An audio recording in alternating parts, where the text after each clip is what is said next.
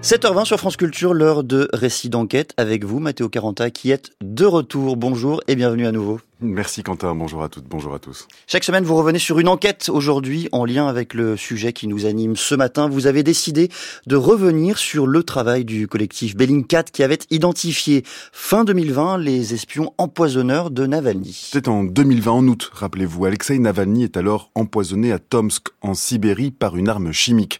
Il tombe dans le coma dans l'avion censé le ramener à Moscou, avion qui atterrit en urgence dans la ville de Omsk.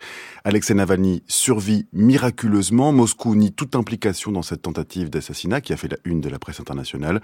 Et l'opposant numéro un de Vladimir Poutine est exfiltré à Berlin où plusieurs laboratoires d'analyse confirment qu'il a bien été victime d'une attaque au Novichok, un agent neurotoxique développé par l'Union soviétique. Un poison dont les dernières traces sont récentes. En 2018, le renseignement militaire russe, le GRU, l'avait utilisé à Londres contre Sergei Skripal, un ancien de ses espions devenu agent double au service de la couronne britannique. Suffisamment d'éléments et de passifs pour que tous les regards se tournent vers Moscou dans l'affaire Navalny et pour que les journalistes de Bellingcat, en lien avec le média russe The Insider, CNN, Der Spiegel et El País, mènent l'enquête à la recherche des commanditaires et des exécutants de cet assassinat manqué pour qu'ils tentent de percer et de confondre les secrets du renseignement russe. Pas facile, même pour des experts de l'enquête en source ouverte, Matteo, comme Bellingcat, de poursuivre des espions. Absolument, Quentin. Et pourtant, il n'a fallu que trois mois à Bellingcat et ses partenaires pour identifier, preuves à l'appui, trois espions du FSB chargés de suivre Navalny et cinq officiers supérieurs de la sécurité intérieure. L'enquête hors norme de Bellingcat révèle l'existence d'une unité clandestine de chimistes empoisonneurs au sein de l'Institut de criminologie du FSB, mais elle va plus loin, enfreint plusieurs règles déontologiques du journalisme pour parvenir à ses fins, avec des résultats édifiants et certainement inédits. Il y a d'abord le travail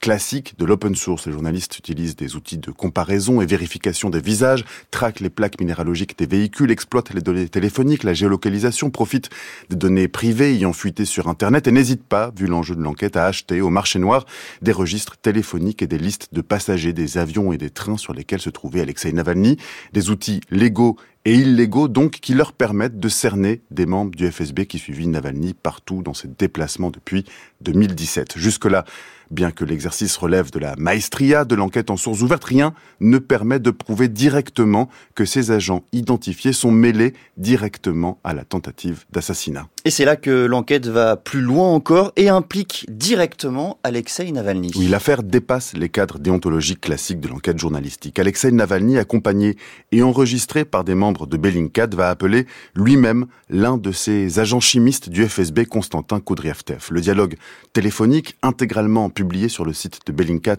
est édifiant.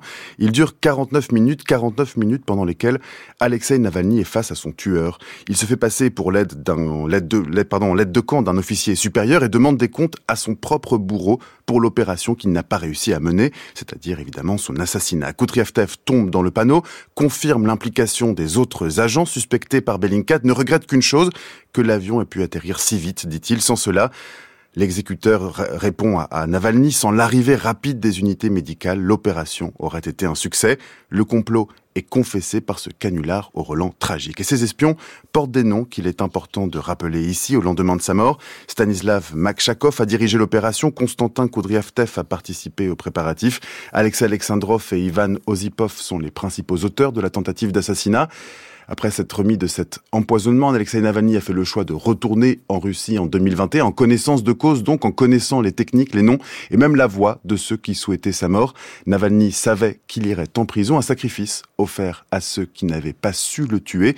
Il est mort, cette fois-ci, il avait 47 ans. Et la mort d'Alexei Navalny, c'est le sujet de cette matinale. On en parlera à partir de 7h30. Merci Mathéo et le récit de cette enquête de Bellingcat est à retrouver en détail sur la page de Récit d'enquête et dans une série en six épisodes des mécaniques du journalisme signé France Culture. Il est 7h24.